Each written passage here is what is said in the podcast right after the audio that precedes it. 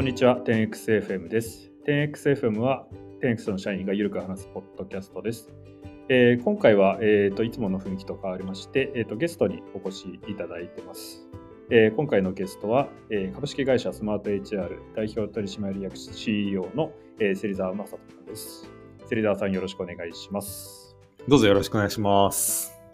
じゃあ、はじめに、えー、簡単に自己紹介を、えー、お願いできますか？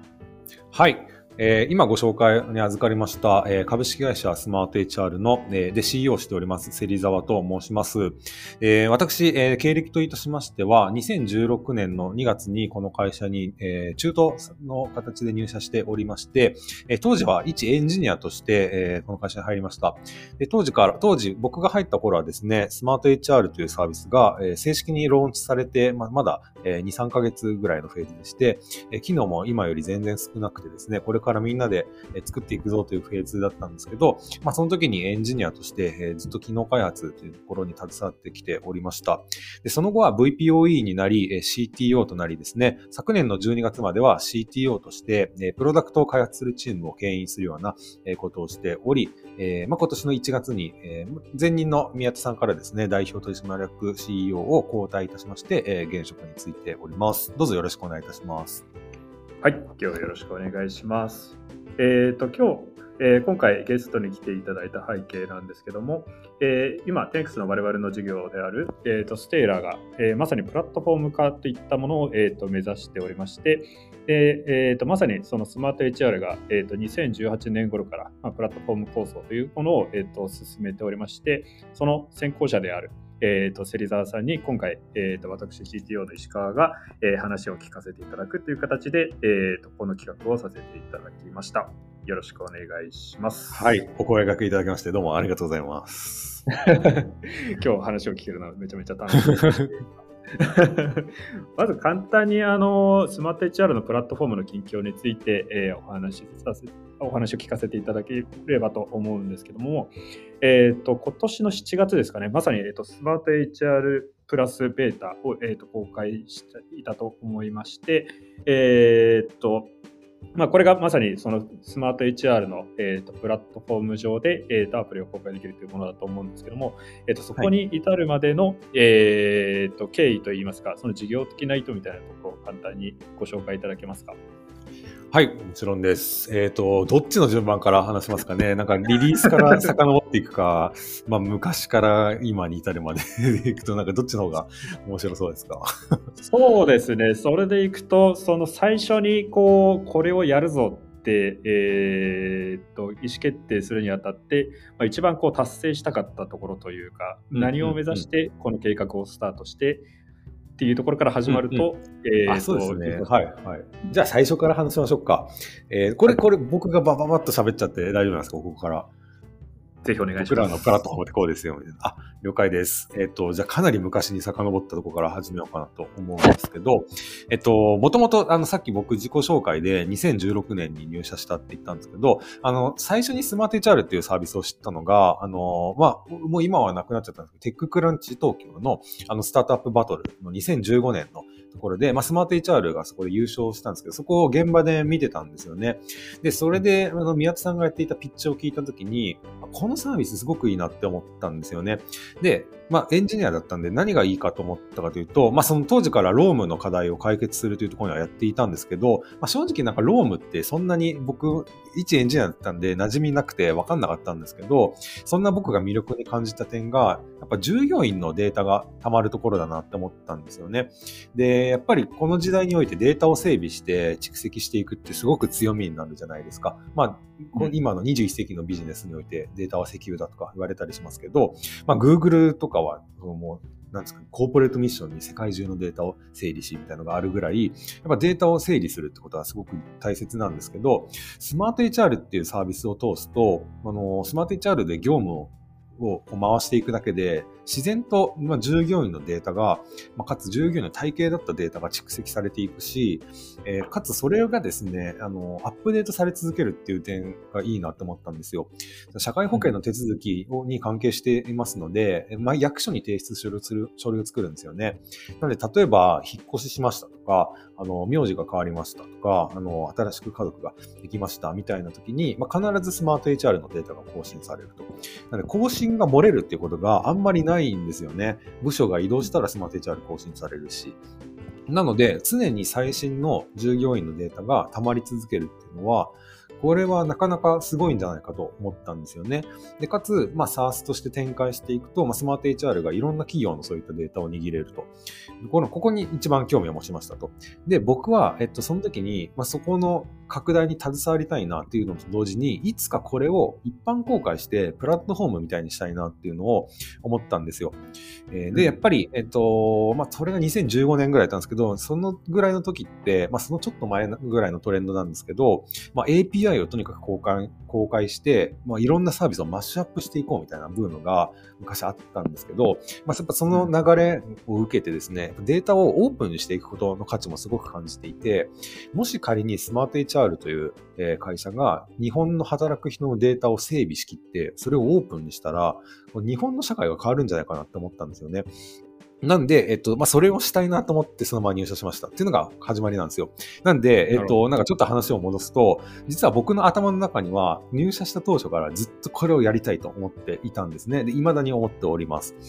っていうのが、あの始まりです。で、入社して、まあ、すぐにそれができたかというと、もちろんそんなことはなくて、えっ、ー、と、まあ、リリースしたてだったんで、もうあの機能も足りない、この機能も足りないという状態だったんで、まあ、とにかくコアな機能を作っていくことの方が集中、あの、してたんですが、その中でも、まあ、当時かなり自由な、えー、感じだったんで、僕どうしてもこれ API 作って公開したいんですよねって言ったら、もうなんか宮津さんとか、うん、あの、共同創業者の内藤さんとか、あ、いいじゃん、いいじゃん、みたいな感じで、全部任せてくれたんですよ。で、そこから自分でこう API の設計とか、使用書とかそういうのを考えて、2、3ヶ月ぐらいで公開したんですよね。でそしたらやっぱり反響があって、えっとまあ、いろんなバックオフィスの SARS の方々から連携したいですね。声が上がって、えー、連携を始めたっていうのが、まあ、今考えると、それがプラットフォーム化というか、そういうのの第一歩だったんじゃないかなと思います。ちょっとなんかこのまま行くと永遠に喋りそうなんで、一旦止めてなんか質問とか いただこうかなと思うんですけど、はい。ちなみになんかその API 化、あ、API を公開するにあたって、ていいよってことになったと思うんですけど、なんかその時にこの API を通じて具体的に何を達成したいみたいなところって狙いってあったんですか？当時はですね、なかったですね。ただ、もう本当に、えまあ、今だったらそんな考えられないですけど、エンジニアのなんかエゴみたいな感じで、API があった方がかっこよくないみたいな感じはちょっとあったんですよ。いろいろ連携できるだろうし、やっぱりその、うんまあ、RPA みたいなのもあるんですけど、ちゃんとインターフェース、JSON のインターフェースがあって、うん、その開発者が、その API、Web API を経由してスマート HR を操作できるってすごく魅力的なんじゃないかなっていうのは思っていて、むしろないのすごく、なんか、もったいないし、ダサいなって思っただけですかね。なんかその先に広がる崇高ななんかビジネスとかそういうのは全く考えておらず、とにかく作りたいみたいな感じのが許可された あの、印象、思い出があります。はい。すごい当時の勢いをなんか感じさせるようなエピソードですね。まあ本当に初期、シード期ならではのなんかスピード感と意思決定かなっていう気がします。うんうん、なるほど。ちなみにその公開して、まあ、早速反響があってそこから、えー、と少しずつ軌道修正されたのかなと思うんですけどその先こう実際にお話があって何か案件につながったりとかしましたか？あそうですねあのデータ連携みたいなものはあのやっぱ定期的にお声がけいただいてあの全然拒むものでもないのであやりましょうやりましょうって言っていろんな SARS の方々とつながっていくんですけど実はここからアプリストアみたいな構想になるまではまあかなり年月がかかるんですよね。というのも、うんとまあ、やっぱり、えっと、事業を伸ばしていかないといけないですよね。で、ただこういうね、このプラットフォームみたいなサービス連携だったり、あのアプリストアみたいなのっていうのは、売上に直接何か大きく関わるかというと、とまあ、それが軸になることはなくてですね、まあ、やっぱりその、あ、こことも連携できて良さそうですよ、ね。便利そうだなとか、あと、うん、やっぱりそういうちょっとした差分を作る、そというか強みを作るぐらいな感じなんですよね。なので、やっぱりそのリソースとしても、そこを磨き込むことになかなか避けなかったっていうのがしばらく続きます。ああ、なるほど。ちなみにいろんな SARS と連携されるっていう時に、えーと、基本的には、えーと、公開の API を持っていて、それを使っていただくっていう形になってあそうです、そうです。なんか僕たちが追加関与するとかはなくて、まあ、こういう基本的にはこういう仕様で公開してますので、自由に使ってくださいっていうスタンスでしたね。ああ、なるほど、なるほど。じゃあ、えっと、その連携先が増えるからといって、特にコストがかかるわけではないっていうことだったんですね。そうです、そうです。はい。なるほど、なるほど。そこの API を公開して、えーとまあ、しばらく経ってから次のステップっていうのはどういう形になりましたか？えっと、次のステップが、えっと、そうですね、まあ、ちょっと間を説明すると、うん、まあ、とはいえ僕はこのアプリストアが作りたくて入社していたんで、なんかたまにこう言ってたんですよね、うん、そろそろ作りたいですね、みたいな。で、えー、まあ、すごくいいきっかけになったのが、あの、倉橋さんが入社された時の話で、えー、倉橋さんが何年ですか ?2017 年ぐらいに入社してくださってるんですけど、面接の時から言ってたんですよ。実はこういう構想をしていって、アプリストアをいつか作って、プラットフォーム展開したいんですよねって言って、うん、まあその時は倉石さんは、まあ面接だったんで、ああ、面白いですね、みたいなことを言ってたんですけど、まあいざ入社してみたら、あの面接の時言ってたあれ、今やるのは早すぎるんですよね、みたいな感じで、ちょっと待ってくれみたいな感じになったんですよ。まあ構想としては面白いけど、うんと、これこれこういう理由で、今は時期尚早ですという、ちゃんと説明してくれたんですよ。で、当時言ってたのが、えっと、ああいうのっていうのはやっぱり、基盤、何かしらの顧客基盤なのか、なんかそういうのがあった上で初めて成り立つものなので、そっちを先にやっぱ優先して強くしていきたいっていうのを言ってくださったんですよね。で、まあ具体的には、えー、まあ一つの目標としては、例えばじゃあ、あの、ARR がぐらいに行った時には強強固な基盤があるから、それはあの乗ってくださるサードパーティーにとっても魅力的だし、うんと、プラットフォーマーとしてスタートできる、そうじゃないかっていう、なんかそういうマイルストーンを一回置いて置いたんですよ。なんで、ちょっと僕もすごく納得したんで、じゃあそこを達成するまで一旦待ちましょうかって言ってたのが、まあしばらく続くんですよ、そこから。で、えー、まあいよいよじゃないかみたいなのが、ちょうど今から1年半か2年前ぐらいですかね、に、うん、えいよいよこれ事業化してもいいんじゃないみたいなタイミングで、まずはどういう事業展開ができそうかっていうのを考えるために、まあ、事業企画的な人を採用したのが始まりですかね。うん、はい。なるほど、なるほど。事業企画的な人が入ってきて、えー、なるほど。ちなみに、えー、そうですね。じゃあそこまで、その段階ではまだ、その芹沢さんとしては、その、まあ、なんだろう、どういった形で、その、えーと、プラットフォームの価値が、えーと、広がっていくかというのは、まあ、そこまでこう明確に描けていたわけではなくて、まあ、その CO の倉橋さんが入ってくることによって、まあ、徐々にその価値が、えーと、なんていうんですか、ね、価値というか、その価値が大きくなっていく道筋が見えてきたという形なんですかね。そうですね。まあ割とエンジニア目線のこういうのあったらいいよねみたいなところから、まあきちんとそのビジネスモデルとの連結をして、まあ、言うてしまえばネットワーク効果なんですよね、アプリストアみたいなものの一番の強みっていうのは。うそ、はいはい、そういうのを目的に、えー、ちゃんとやっていきましょうっていうところとリンクしたみたいな瞬間でしたね。なるほど、なるほど。うん、なるほど、なるほど。ありがとうございます。ちなみになんかそこの、えー、っと、その実現にあたって、えー、っと、まあ、アプリストアを、まあ、やっていこうというタイミングが来てから、えーと、それが2019年ぐらいですかね。ああ、それぐらいだと思います。はい。えっ、と、それぐらいのタイミングでちょうど、えっ、と、プラットフォーム構想というのを、えっ、と、対外的にも発信するようになるっていう形ですかね。そうですね。ちょっと正確に覚えてないんですけど、ただそういう事業責任者的な人が来るより前に発信はちょこちょこしてたとは思いますね。あいつかやるだろうみたいな感じで。なるほど、なるほど。あじゃあそこの時点では、えっとまあ、僕が、えっと、事前に調べたところによりますと、えっと、2018年の、えっと、スマート HR NEXT というイベントで、えっと、まあ、これから、はいはい、ありましたね、ありましたね。事業成長あの頃はですね、まだ何もそんな細かいことは考えてなかったと思います。はい、なるほど、なるほど。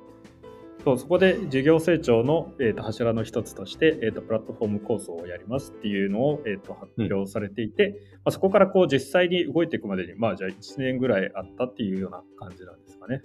ですね、はい。うんうんうん、ちなみになんかその1年間こう、まあ、あまりこう動かない状態で、えー、と時が経っていったと思うんですけどなんか今こう自己的に捉えてみた時にこの1年間ってこうもっと早く巻き戻すことってできたと思いますか？ああ、いや、でも、なんだかんだ適切な期間だったんじゃないかなとは思いますかね。まあ、さっきなんか ARR ったらみたいなマイルストーン一緒に立ってた言ったんですけど、まあ、結局それもあ、うん。目安でしかなくて、はい。まあ、ななあんまりそう結局最終的には守られてなかったんですけど、ただやっぱり敵 基盤をちゃんと太くしてからっていう考えはすごくプラットフォームビジネスする上で重要だなと思っていて、まあ、なんでこのプラットフォームに乗るのかみたいなところの、なん確からしさというか、なんかそのうん。納得感みたいなのやっぱ薄いと思うんですよね。なんで、コアな事業をちゃんと成長させて、強みを作った上で、これ実はプラットフォームになるんですよみたいな展開のさせ方をできたっていうのは良かったし、うんうんまあ適切なタイミングだったと思うし、理想細分としても、まあすごく良かったんじゃないかなと思います。なるほどなるほど。そのち基盤を強固にするっていうのは、えーっとまあ、その使ってくださるお客様の数が、まあ、多いっていう。あそうですね。何よりもやっぱ顧客基盤ですかね。僕たちのプラットフォームの場合、やっぱり顧客基盤が一番ものを言うと思ってるので、まあ、お客さんの数とかデータの数ころがやっぱり一番伸ばしたかったところですね。なるほどなるほど。なんかそこのこう1年間の間で、えーとまあ、システム的にもその進化はされてきたのかなとは思ってましてなんかそこのこうプラットフォームを目指していく上でこうなんか技術的に当たってきた課題とかって何かありました？ああ、そうですね。技術的な観点の話はまたちょっと別口でして、まあ今話したのって割とビジネス的な観点での、こう、時系列なんですけど、技術的な観点だとまた別のことが並行して起こっていて、えー一つ、うんと、まあ僕も過去のなんか登壇とかで何回か喋ってるんですけど、結構早い段階から将来的にこういうふうにプラットフォーム展開したいよね、みたいなのを見越した内部のアーキテクチャに変えてるんですよね。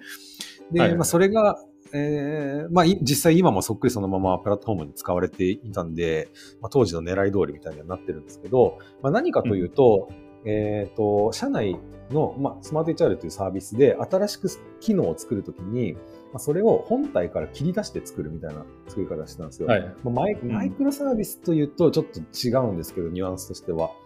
えっ、と、まあ、例えば年末調整みたいな機能を作りたいってなった時に、えーはいまあ、モノリシックにスマート HR でそのまま作っていくこともできたんですけど、うんなんかそれは、えっ、と、まあ、ちょっと肥大化するんじゃないかと、ソースコードは。っていう課題感から始まり、じゃあ分離させよう、みたいな。で、分離させるんだったら、じゃあこう、今 API あるし、まあ、こういうふうに、あの、二つのサービスが、こう、おしゃべりすれば全然実現できるんじゃないじゃあ、その認証はこういうふうにしよう。でこういうふうにしとけば、将来的にこれそのままサードパーティーに公開できるんじゃないみたいな発想で、なんか仕込んでったのが、2017年ぐらいなんですよ、実は。おなんで、まあ、社内で長い、なんか当当時、まあ、いろんなかことがあったんですよ。その、まあ、その、まあ、肥大化を防ぎたいっていうのもあるし、まあ、プラットフォーム化したいみたいなのもあったんですけど、どちらかというと肥大化を防ぎたいみたいな、えっと、課題から、で、後付けして、これプラットフォームもいけんじゃない？みたいな発想に、なんか正当化してったみたいなところが、なんか正しいニュアンスかもしれないんですけど、そういうふうに実は2017年ぐらいから仕込みを始まってましたね。うんうんうんうんまあ、じゃあある種この技術的なイシューの解決が、えー、と切り口としては始まっていて、まあ、それがこう最終的にはそのビジネス新しいそのビジネスの展開を迎える時も、えー、とそのアセットが、えー、と活用できたっていうような形ですかね。そうですね。なんかめちゃくちゃ後付けで正当化してる感もあるんですけど、なんか実際起こってることはそんなところですね。はい。で、なんか壮大なドッグフーディングをしていたというか、この数年間。実際、その連携してる社内の、まあ、アプリケーションの数がもう十数個ぐらいあるんですよ。なんで、スマート HR いろんな機能があるんですけど、実は本体が持ってる機能ってそんなになくて、えー、なんかいろんな機能がいろんなアプリケーションで動いていて、まあ、それが API を経由してスマート HR のデータベースと連携しているみたいな感じなんですよね。なんで、なるほどもし、あの、スマート HR 使ってくださってる方が、あの、聞いてくだ、なんか、聞いてくださってる人の中にいたら、URL みたいなのを注意して見ていただくと面白いかなと思うんですけど、実はスマート HR ポチポチ使ってると、URL が、あの、ドメインの部分が変わるんですよね。どっかのタイミングで。で、それはもうアプリケーションが切り替わってるタイミングなんですけど、なんで意外と、その十数個のアプリを行ったり来たりしているんですよ、内部的には。ああ、なるほど。ってことは、えっと、もうそのフロントエンドのアプリケーションからしては分かれてるみたいな感じ？分かれてます。はい。完全に独立してるんですよね。で、ちょっと開発うんとに踏み込んだ話をすると、内部的にはそれらを別のチームで作ってるんですよ。なんで、うんうんうん1アプリケーション1チームみたいな感じで、えーもう本当にサードパーティーの人たちがこれを作ったらみたいな感じを想定できるようなあえー感じで、えっと、組織的にも構成されていて、まあ結果的になんかそれが、まあこれもかなり後付けかもしれないですけど、まあ有名なコンウェイの法則みたいなのあるじゃないですか。プロダクトと組織を一致していくみたいな。で、あれにもなんか、うん沿う形になり、なんかすごいいい感じになっていったんですよね。スケーラビリティが担保されるし、一つ一つのチームとプロダクトが小さく保たれるし、でかつ、なんかそれが最終的にはプラットフォーム事業にも伸びていくみたいな感じで、なんか、すごいコンボが決まったな。めちゃくちゃ美しい話ですね。今考えるすごいと、そんな感じです。すごいですね。なんかその、いや、プラットフォームを作っていく上で、まさにこのビジネス的な要求がどういうところで顕在化していくか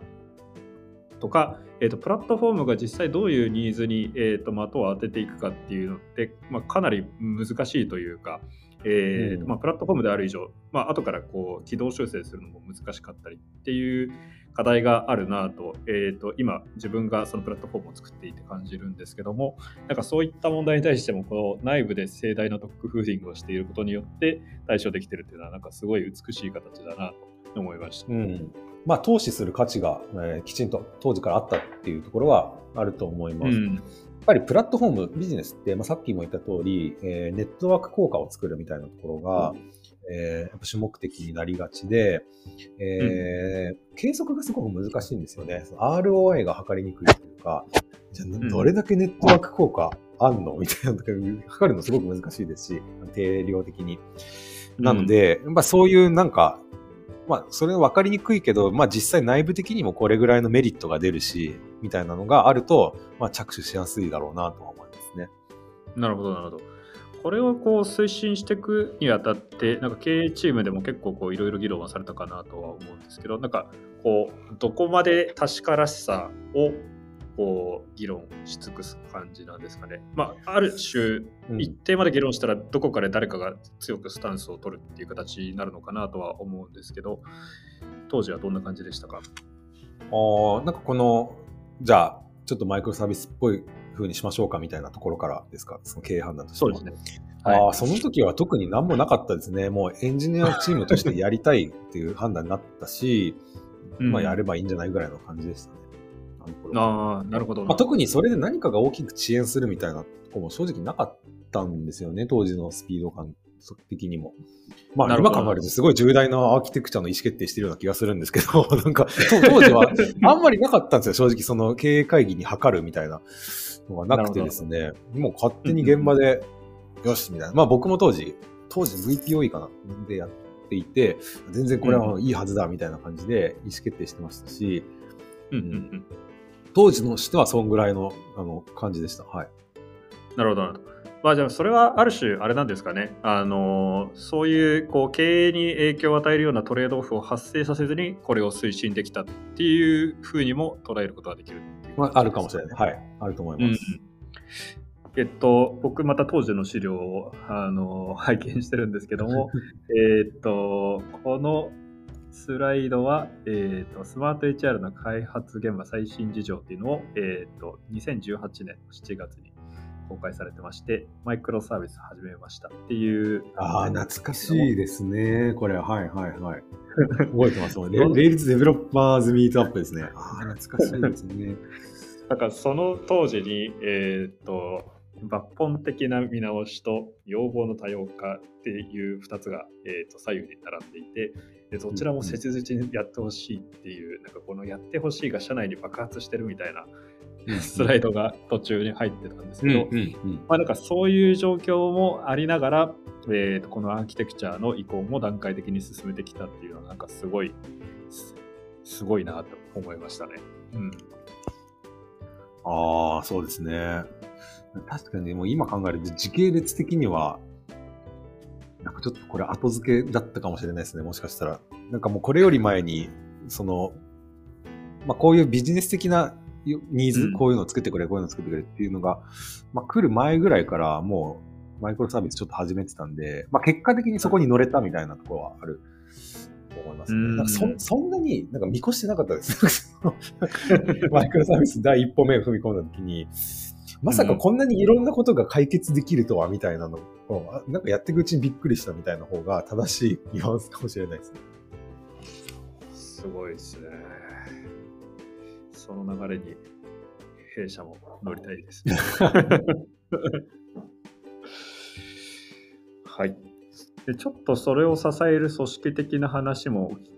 あの聞きたいなと思ってまして、えーと、まさにそのプラットフォームを、えーと、開発するチームとそのアプリケーションを開発するチームっていうのが、まあ、今もあってアプリケーションを開発するチームが十数個と,、えー、とさっきおっしゃられたと思うんですけども、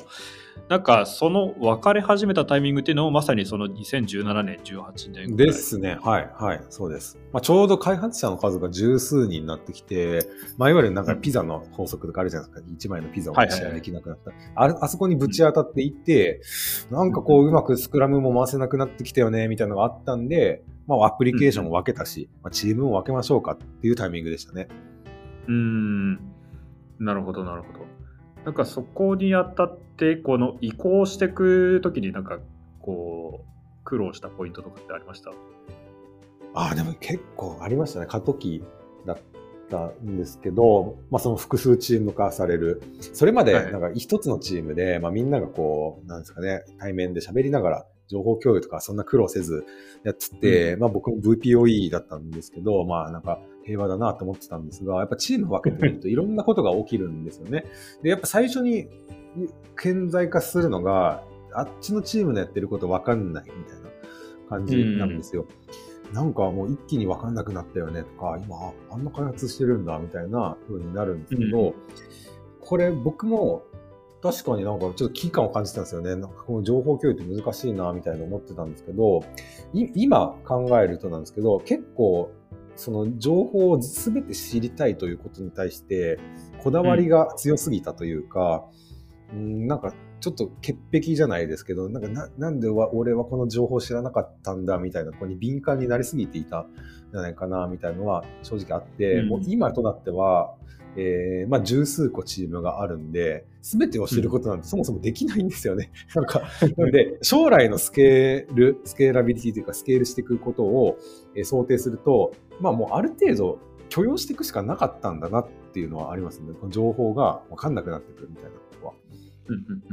で、ただそのチームが初めて分かれて、これからこうなっていくぞみたいな過渡期においては、やっぱそういうのすごく過敏になってしまうので、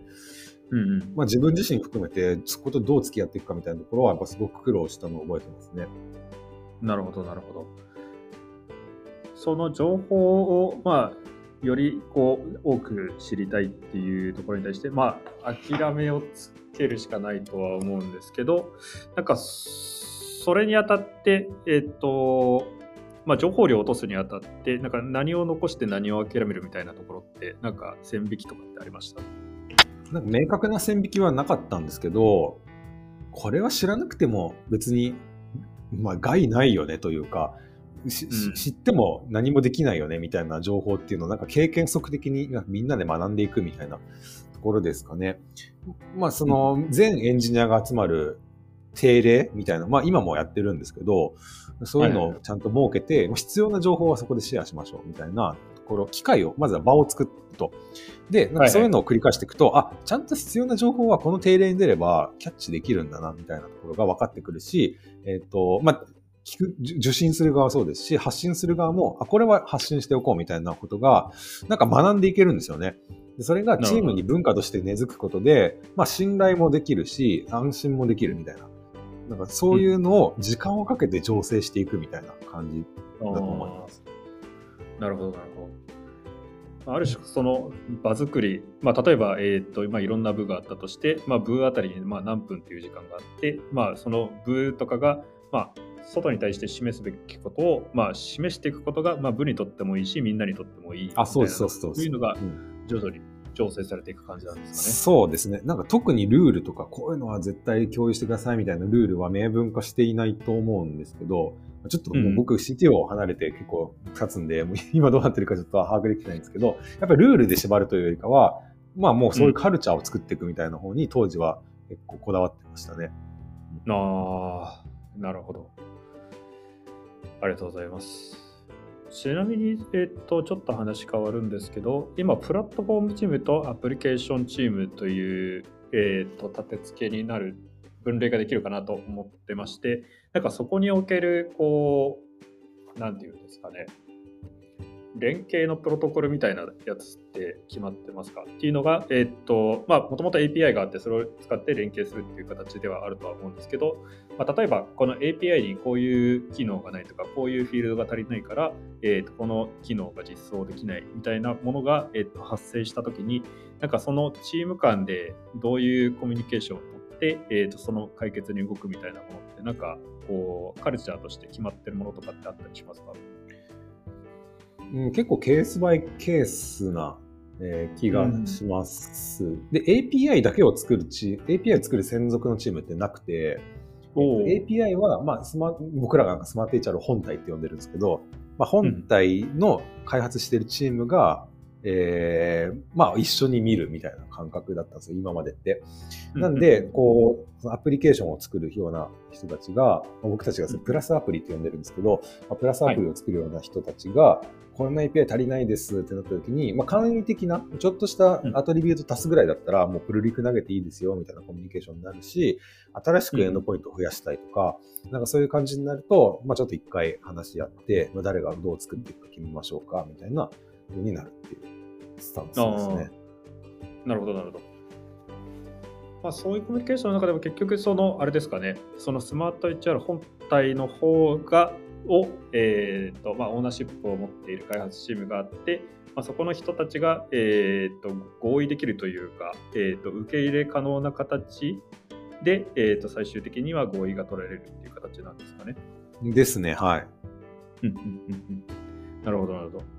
理解できました。ありがとうございます。なんかまさに、えっと、我々のプラットフォームっていう中でも、えっと、そこのこのチームの分割を進めてきているんですけども、やっぱり、えっと、本体として、えっと、分割当初は機能が足りないっていうことが結構こう往々にしてありそうだなと思っていて、なんかそこに対して、えっと、とはいえ、そのアプリケーション側のチームが、まあ、闇雲に開発していくと、それはそれで、このなんていうんですかね、本体に対する、えーと、オーナーシップというか、ガバナンスが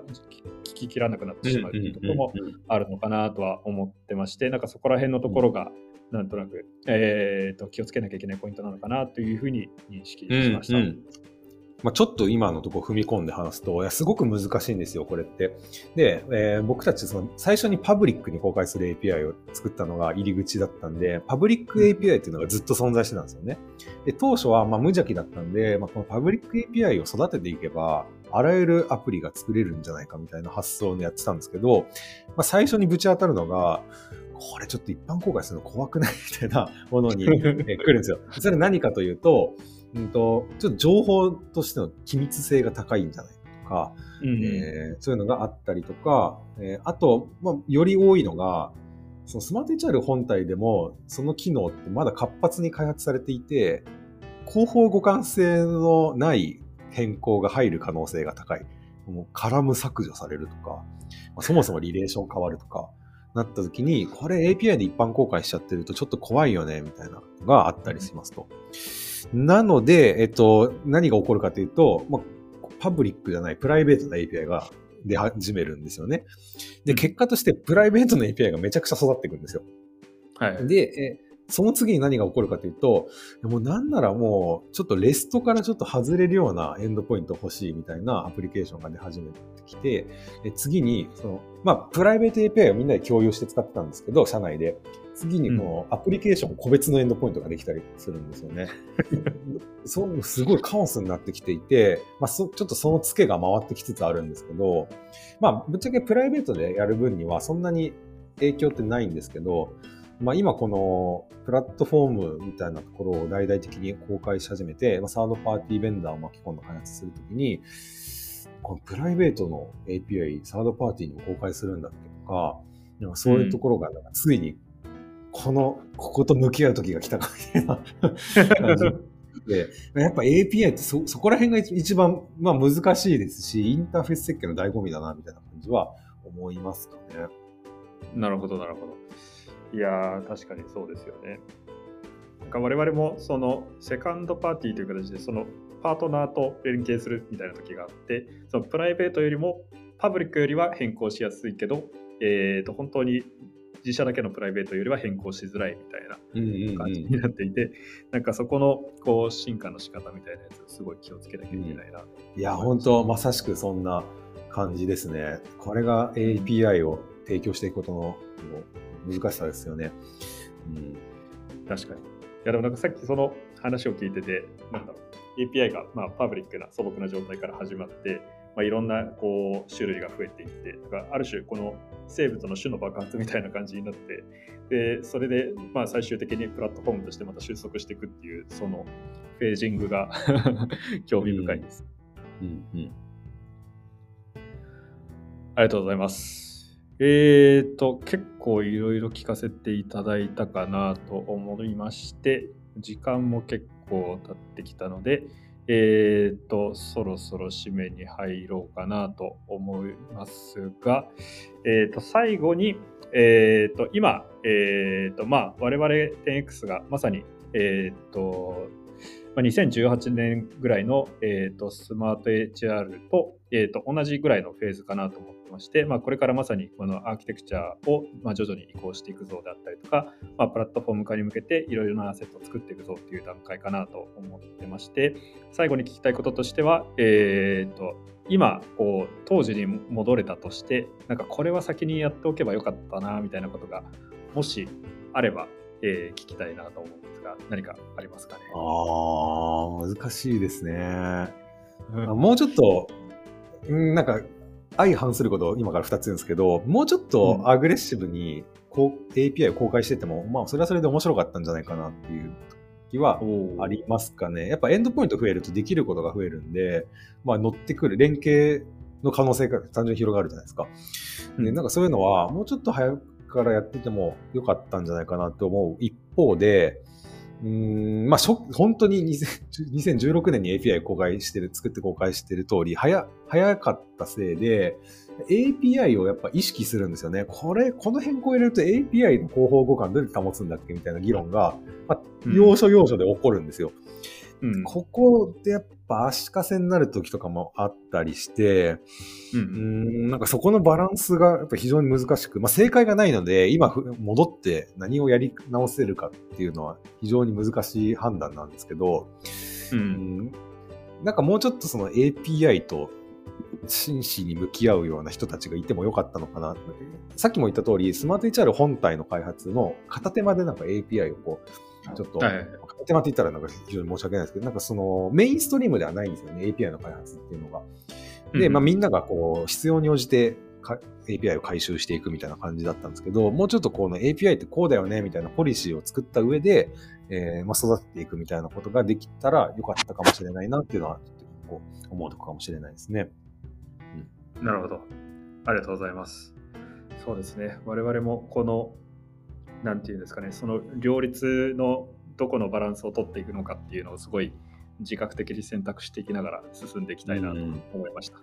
ありがとう。ポリシーがなんかすごく重要だと思います。僕も2016年に作った後、まあ、まあ、正直作って、こああ、もうなんか良かった良かったみたいな感じで、まあ、そこからまたメインストリーム開発に戻っちゃったんで、まあ、そこからオーナー不在の状態がすごく長く続くんですよね。うん、ただ、やっぱ API って一回作って使われ始めると、もうそこからはもう成長し続けるものなので、止められないんですよね、基本的には。なので、なんかそういった API の特性を踏まえて、まあ、ポリシーなのかオーナーなのか、なんかそういうのを明確にしておくと、まあ、一つ安心だし、道を踏み外さなくて済むのかなという気はしています。